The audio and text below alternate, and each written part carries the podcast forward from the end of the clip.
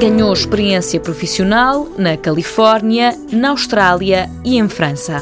Quando cheguei a Portugal, estava decidido que queria arrancar um projeto de produção de vinhos e tive a felicidade de conhecer um viticultor chamado David Booth e completarmos, eu na parte de enologia, ele na parte de viticultura e nasceu então Fita Preta Vinhos em 2004. António Massanita, licenciado em Engenharia Agroindustrial pelo Instituto Superior de Agronomia de Lisboa, tinha 24 anos quando formou a empresa, a Fita Preta Vinhos. Senti que estava muito por fazer em Portugal e por isso tinha que encontrar um modelo de negócio que funcionasse para as minhas capacidades. Não tinha família com dinheiro, nem capacidade financeira, e então arranjámos um modelo de negócio um bocadinho light em capital, que era alugar um pedaço de terra que tivesse vinha e usar um espaço de vinificação disponível quem tivesse espaço de vinificação a mais numa adega. Preta 2004 foi o primeiro vinho que lhes valeu vários prémios. E seguir isso foi crescendo de forma orgânica e normal.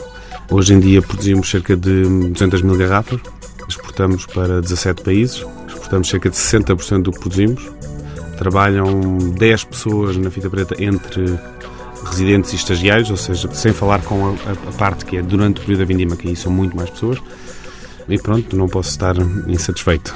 Ao vinho preta sumou-se o sexy, sempre nomes curtos e fáceis de memorizar. Preta era porque o vinho era preto, o sexy porque é uma palavra inglesa que se usa muito, vinhos sexy são vinhos redondos, vinhos apetecíveis. E o sexy foi criando irmãos, o rosé, o branco e o último lançamento é o espumante, que tem sido um sucesso. E o mesmo aconteceu com a linha fita preta, que foi criando irmãos, se calhar neste momento me está mais próximo, vamos pôr, do coração, é um projeto que fizemos de recuperação de uma casta em via de extinção nos Açores, que é o Terrantejo do Pico, que estava praticamente abandonado e hoje em dia está em replantação depois deste projeto. Fizemos 600 garrafas, as únicas 600 garrafas no mundo dessa casta. A empresa passou de 2 para 10 funcionários permanentes. A Fita Preta Vinhos cresce de 15 a 20% cada ano.